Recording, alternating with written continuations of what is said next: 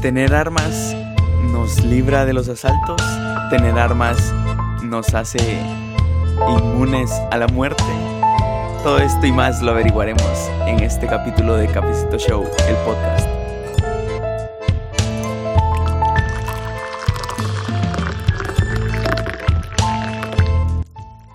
Hola, hola, bienvenidos. ¿Qué tal? ¿Cómo están? Septiembre ya de cuarentena, otro día más de cuarentena, pero en septiembre. ¿Cómo les va? ¿Qué tal? Muy.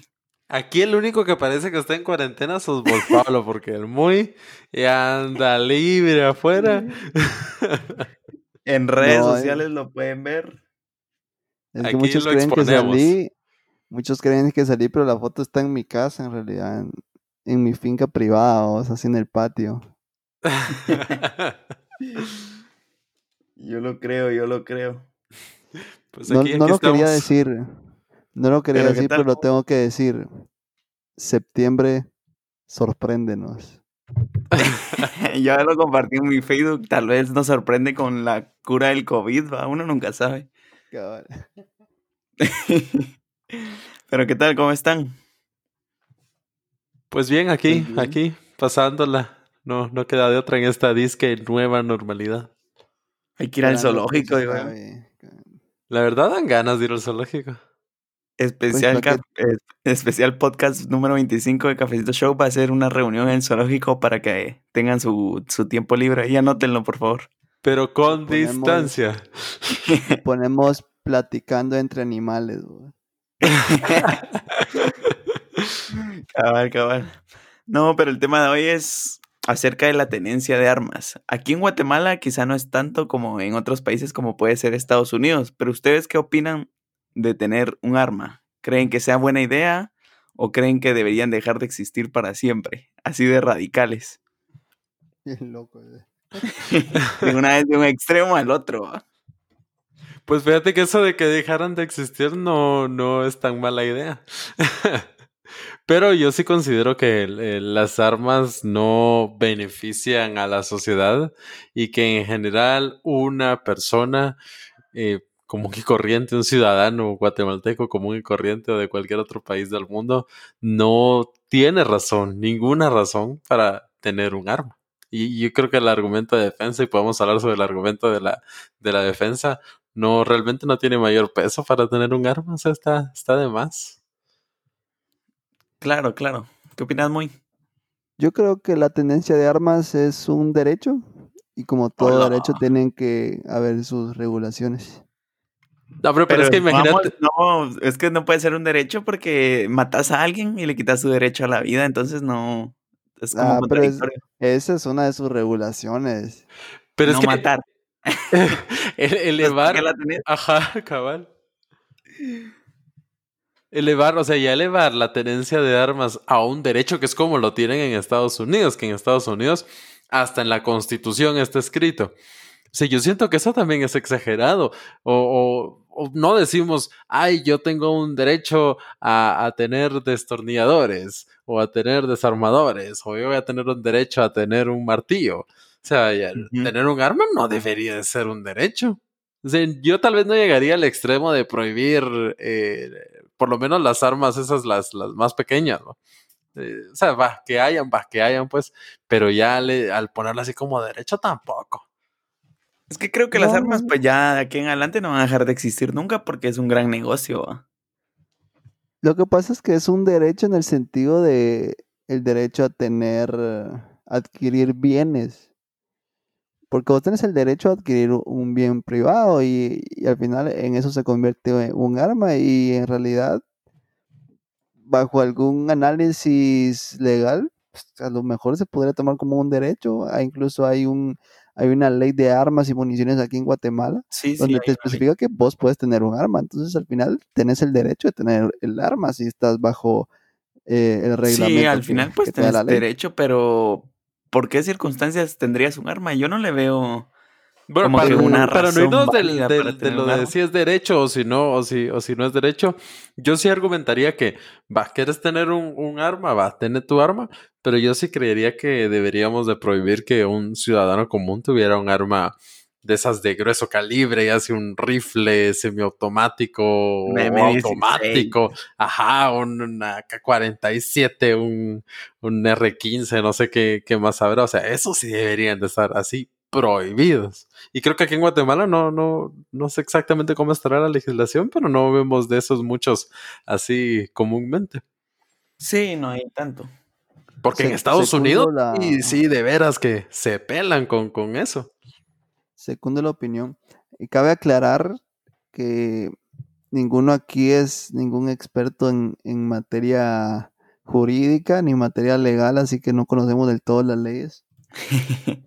yo, yo le eché hoy una media leída a la ley de armas y municiones en Guatemala, no encontré las restricciones sobre qué armas puedes tener y no. A lo mejor está ahí, es una ley no tan grande, pero sí te lleva algún tiempo leerla. Pero no vi, te soy sincero, no vi las regulaciones. Sí, pero yo pienso, ¿para qué tener un arma? O sea, ¿de qué te va a librar? Creo que es más probable que hagas daño a alguien a que te sirva para defenderte en, en el peor de los casos, va. Pues esa es la idea, hacerle daño a alguien. no, pues, pero sin, sin hacerle daño sin la intención de defenderte, sino que es que el, mayor, poderoso. No, el mayor argumento es la para un para la defensa, defensa de la vida. Y yo creo, yo creo que para defender tu vida puede ser válido quitarle la vida a alguien más. Sí, pero ¿crees que vos tendrías el valor de dispararle a alguien que ya tiene experiencia de uso de armas, por ejemplo, un pandillero, te va a disparar antes, creo yo. Yo no, pero no todos en este país son muy, o sea, hay gente que sí. Fíjate que yo creo que ese argumento de, de, la defensa, o sea, tal vez suena muy bonito en el papel, ¿va? me quieren asaltar, me quieren hacer algo, vengo yo, saco mi arma, disparo y se acabó el, problema, cabal, así, puro de película. Suena bonito, pero la realidad es que incluso personas que tienen entrenamiento tienen problemas al disparar bajo una situación estresante, porque hay que recordar que eh, cuando te asaltan, cuando te quieren hacer algo, te van a secuestrar, no sé, esas son situaciones estresantes e incluso las personas que están entrenadas les cuesta. Y mira la estadística. O sea, uno pensaría que un policía sea, tiene un mejor entrenamiento que incluso una persona individual que tuvo un entrenamiento básico. Y más en países como Estados Unidos. Y uno de los departamentos de policía más entrenados de Estados Unidos es la policía de Nueva York. Hay un estudio que mostró que se puso a analizar eh, todos los, disparos que hicieron los, los policías de, de Nueva York desde 1998 al 2006. Y el promedio fue que los policías le dieron a su blanco el 18% de las veces, eh, así en un, en un tiroteo, en una situación así donde se disparó fuego. O sea, imagínate, si un policía del, departamento de policía más entrenado de Estados Unidos le logró dar solo el 18% a su blanco. O sea, ¿qué podemos esperar de un ciudadano común que tal vez solo tuvo un entrenamiento básico? Ajá, nunca ha usado su arma o solo tuvo un entrenamiento básico cuando se la dieron. que un ciudadano no está tampoco expuesto a, al,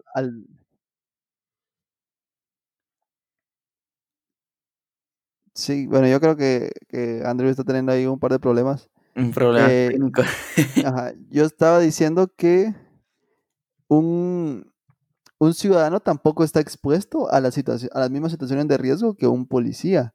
Y obviamente el, el, el, crimen o las situaciones que un policía pueda enfrentar son de mayor peligrosidad y con mayor frecuencia que un ciudadano. Entonces yo pienso que a un ciudadano le podría servir. Que lo mejor fuera que no la usaras nunca, pues obviamente, pero la vida no, no es así de sencillo para todos. Pero el problema es actuar bajo presión, ¿no? Y si un policía le cuesta actuar bajo presión por todos los factores que están envueltos, o sea, que tiene más experiencia lidiando. Yo creo que el argumento de que un policía está expuesto a más situaciones que un ciudadano común debería ser un argumento para que el policía pueda desempeñarse mejor que un ciudadano común, ¿no? No al revés. Sí, y a la hora de que las personas quizá no tengan acceso a las armas de fuego, pues el policía tampoco va a tener tanto peligro. Sí lo veo yo, pero como hay acceso para casi todas las personas a armas de fuego, es peligroso. Pero es que ahí, es que ahí hay otro tema, que es el mundo del mercado negro de las armas, que es algo, pues, obviamente ilegal. Y en algo que yo sí estoy, eh, no, no apoyo la noción, es las facilidades para conseguir un arma. O sea, yo te digo, órale, hagamos legal tener, tener armas y sigamos apoyando la tenencia de armas, pero tampoco hagámoslo sencillo. Yo estaba viendo un episodio de Los Simpsons donde... Grandes referencias. Ajá, iban a un Walmart y mire dónde consigo los Kinder sorpresa. ¿Cómo va a creer que aquí vendemos Kinder sorpresa? Claro que no, esto es ilegal. Bueno, entonces ¿dónde consigo un arma? Eh, hay una estantería de armas. cabal, cabal. Mira, sí, al menos aquí en Guatemala, pues no es así porque no mueve tanto dinero como en Estados Unidos. Claro. Y fíjate que lo que vemos el problema de los tiroteos en escuelas y todo eso es porque es el fácil acceso a las armas de fuego. Y lo que dice muy parece broma, pero es anécdota. Los Kinder Sorpresa ya no, no los venden en, Estados Unidos porque puede causar asfixia en los niños. por, por, ese, el, ajá, por el, plástico que tiene. Y las armas, sí, las venden en Walmart en Estados Unidos. Sí, es algo muy extraño, la verdad. Sí, en cambio, yo me tomo como un modelo, como un ejemplo, el caso de Japón. En Japón es legal tener un arma, es... Si vos querés un arma, la puedes obtener, pero obtener tu arma no es tan sencillo como, mire, yo quiero un arma, bueno, eh, rellene este formulario o en firma y, ya se lleva su arma, ¿no? Sino que tenés que, pues, obviamente llenar los requisitos legales, tener eh, registrado tu nombre, dirección y todo en el, en el gobierno, la dirección que maneja las municiones tienen que tener ellos a la vista los lugares donde vos vas a guardar las municiones. No te permiten tener todo tipo de armas. Tenés que sacar un curso para demostrar que tenés capacidad de manejar armas. Y esa licencia de aportación de armas se vence cada tres años. O sea que al, cuarto año tenés que renovar ese curso y volver a sacarlo. Y son varios controles más estrictos que hacen que las, las armas estén en menos manos, pero al final pues sigue siendo un bien que puedes adquirir. Y en las manos que están, pues es menos riesgoso, creo yo. Claro. Sí, porque si vos miras las estadísticas de muerte por arma de fuego en Japón, son muy bajas. Sí, creo que eso podría ser como que, ya que el mercado de las armas no se va a parar, pues un método para intentar que sea mejor regulado, creo yo. Y fíjate que Japón es un ejemplo de, de como de ah, restricciones así bien fuertes, porque imagínate, hasta estas eh, armas de, de, de mano, las pistolas, los revólveres, están prohibidos. En Japón no puedes comprar un revólver, solo puedes comprar escopetas, y rifles de aire. Sí, imagínate. Y hasta restringen el número de ventas de, de armas que hay en, en, cada como estado, en cada departamento, por decirlo así. No pueden haber más de tres en cada prefectura, le llaman en Japón. o sea, esas restricciones sí creo que vale, vale la pena verlas para que de verdad solo las personas que estén lo más capacitadas, muy, interesadas, y, capacitadas de veras logren obtener un arma. Porque si tampoco la puedes dar como dulces, va, las armas. eso es a lo que voy, o sea, yo digo, órale, va la tenencia de armas que sea legal y que vos puedas tener un arma, pero tampoco digo, bueno, regalemos armas en, en cajas solidarias a todas las áreas del país, pues. Cabal, cabal. Pero el problema es que hay gente que sí piensa así. Que las armas deberían de ser así más de fácil acceso. Accesibles, cabal. Sí, porque no, digamos, piensan solo para ellos, como diciendo, bueno, yo no haría tal cosa, pero todas las demás personas, quién sabe. Porque no es lo mismo que sea legal a que sea accesible. Yo estoy a favor de que sea legal, pero no que sea tan accesible para todos. Pero otra cosa que yo creo que aquí en Guatemala tal vez la tenencia de armas es algo como de poder, o sea, si tenés un arma, te da poder o algo así se ve. Porque, por ejemplo, ahorita en lo de la feria del chicharrón en Misco, que Neto Brand andaba entregando chicharrones en su moto, pero con una pistola. Yo digo, pero ¿para qué él tiene una pistola? O sea, solo es como para decir, miren, tengo poder, ¿va? Yo así lo de veo. Manera, de manera ilegal mostrando el arma, porque eso no se puede hacer. Ajá, acá está prohibido mostrar armas, cabal va mostrando el arma y todo, y entonces es como, no sé para qué lo hace, pero a mí, por ejemplo, eso no me parece correcto. No sé qué opinan ustedes. Sí, claro, es que ahí entra en, en juego lo que se le llama en, en comunicación la comunicación kinésica, que vos al tener tu, tu, arma aquí a tu costado, tenerla expuesta, estás dando un mensaje de, mírenme, yo soy peligroso, yo soy Rex, yo soy loco, no se metan conmigo. Y ese es el mensaje que quieren dar al final y vos te vas por Oriente. Ellos tienen, tienen, más pistolas que cinchos ahí. sí, pero... Es cierto. Sí, es verdad. Fíjate que cuando lo miras así aquí, aquí en Guatemala, los, los departamentos que tienen más acceso a, las armas, eh, el oriente del país, obviamente el departamento de Guatemala, son los que tienen un número de homicidios más grande que aquellos departamentos que tienen el menor acceso a las armas, que usualmente están en el altiplano, en el altiplano del país. Entonces, incluso aquí en Guatemala se pueden ver esas estadísticas de, una correlación, habrá que ver la causación, pero por lo menos sí se muestra esa correlación de más armas, más eh, homicidios, lugares con menos armas, menos homicidios. Y ojo que estamos hablando de lugares que también tienen un montón de gente, como lo es eh, las Verapaces, por ejemplo, Quetzaltenango, etcétera. Sí, claro.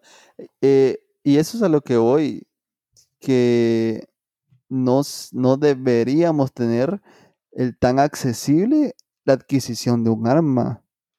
Pero, pues si vos querés tener un arma, cumplí todas las de ley y si al final sos apto.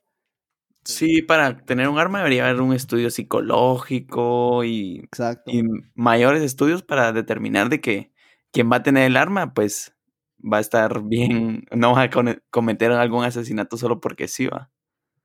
Sí, fíjate que a mí me llama mucho la atención el ejemplo de, de, de Londres donde en Londres igual va, hay restricciones bien grandes con, con las armas. Entonces Londres lo que tiene es un problema, pero de ataques con cuchillos. Entonces vamos a que la violencia es algo inherente, o sea, aunque prohíbas las armas, igual va a haber violencia. ¿Cuál es la diferencia? Que un ataque con cuchillo es menos peligroso, es menos mortal, eh, puede alcanzar a menos personas que un ataque y con un arma, no digamos ya con un rifle y toda la casaca. Sí, sí, claro. Fíjate que otro caso interesante es el de los países nórdicos, por ejemplo, se me viene a la mente Suiza, si no estoy mal, donde hay una gran cantidad de armas, pero ahí su problema no es las muertes por, por arma, es decir, asaltos, ataques, eh, ataques masivos, sino que su problema es el suicidio con armas. Sí, que ese es otro, otro, otro nexo que también se ve de que mientras más no le hacen daño a una tercera persona, pero sí a ellos mismos. Cabal. Y ese es exceso de armas que te lo hace como más tentador, por decirlo así, lo hace más hace más fácil. Y eso sí hay estudios, hay varios estudios que se hacen ese nexo entre tener un arma en la casa, aumenta así bastante el riesgo de que haya un suicidio en esa casa. Por eso es, más fácil es importante que a la hora que te dé un arma, hacerte un examen psicológico y me dirán, bueno, sí, pero la depresión no es de toda la vida, sino que la puedes desarrollar después, obviamente, pero creo que puedes reducir en mayor cantidad eh, ese tipo de, de porcentajes. Sí, pero la manera de librarse de eso es eliminando las armas. Pero es que no se puede. Sí, ya no se puede, pues. Es algo utópico ya. Sí, desde que se las inventaron. Pero sí, puedes bajar el impacto haciendo eso. Primero restringiéndolas, dándoselas solo a, personas que, pues, eh, se miren más o menos decentes. y a no hacer fácil. un libro por su portada. no, no, me refiero a los estudios y a, y a que de verdad sepas utilizar un arma y todo, y tengan las medidas de seguridad y todo. Eh, pero también al acceso a esos ya, esos ya rifles y todo. Y es que por lo menos acá en Guatemala nosotros tenemos un problema de violencia eh, principalmente entre pandillas. En el narcotráfico también. O sea, ese es el problema de violencia que tenemos nosotros.